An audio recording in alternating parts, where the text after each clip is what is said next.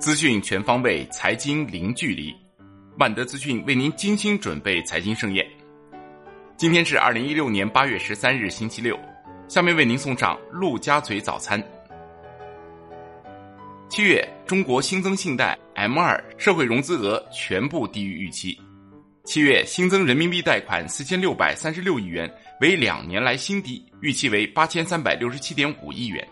M 二增百分之十点二，低于预期百分之十一点一，且增速创一年新低。社会融资规模四千八百七十九亿元，预期一万亿元，同比少两千六百三十二亿元。M 一 M 二增速剪刀差继续扩大，显示经济下行压力大，企业投资意愿下降。中国一至七月份全国固定资产投资三十一万一千六百九十四亿元，同比增百分之八点一，为一九九九年十二月以来最低，增速比一到六月份回落零点九个百分点。从环比速度看，七月份固定资产投资增百分之零点三一。中国一到七月民间固定资产投资同比增百分之二点一，至十九万一千四百九十五亿，增速比一到六月回落零点七个百分点，再度刷新历史新低。统计局称，民间投资增速下滑与制度准入有一定关系，但改革还需要一个过程。全国房地产开发投资增速、商品房销售面积增速、商品房销售额增速连续三个月放缓。一至七月，房地产开发投资同比增速放缓至百分之五点三，商品房销售面积增速放缓至百分之二十六点四，商品房销售额增速放缓至百分之三十九点八。统计局称，去库存效果继续显现。但房地产市场整体高速发展时期已经过去。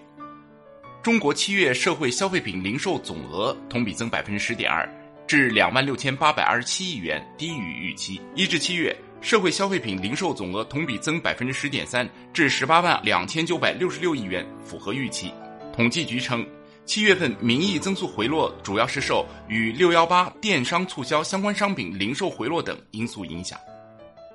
中信固收称。经济下行压力仍然较大，稳增长任务要靠财政政策持续加码和相关改革不断推进。通过增加社会需求托底，经济已走到短期关口，积极有效的财政政策刻不容缓。财政部公布，七月全国一般公共预算收入一万四千七百七十亿元，同比增百分之三点三；预算支出一万两千七百六十八亿元，同比增百分之零点三。七月证券交易印花税一百二十八亿元，同比降百分之五十七点四。发改委公布，上半年“十三五”节能减排工作开局顺利，下一步将研究制定“十三五”节能环保产业发展规划，明确产业发展方向和支持政策，大力推进节能环保产业供给侧结构性改革，研究设立环保产业发展基金，引导社会资本投入节能环保产业。央行周五进行九百亿七天期逆回购。当日有九百亿逆回购到期，因此当日净投放为零。本周有三千七百五十亿逆回购到期，无正回购和央票到期，因此本周净投放九百亿。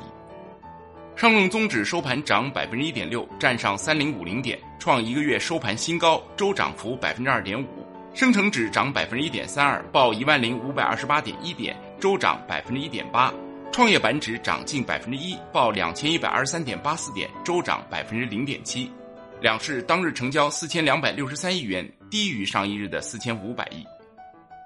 证监会就保本基金指导意见进行公开征求意见。证监会表示，目前保本基金规模三千三百亿元，目前发行的产品均设置连带担保方式，这样的保障安排，基金公司承担最后的可能损失，这与基金公司资本金制度不相匹配，潜在风险不容忽视。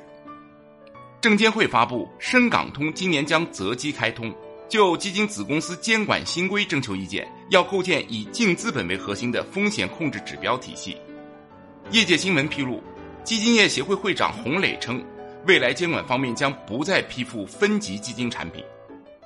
工信部拟通过加大资金支持、落实价格政策、实施差别化信贷等多项措施，对能耗、环保、安全生产达不到标准的。和生产不合格产品或淘汰类产能，依法依规有序退出。中国七月汽车销量同比增百分之二十三，至一百八十五点二万辆；乘用车销量同比增百分之二十六点三，至一百六十点五万辆。今天的陆家嘴早餐就是这些，感谢收听。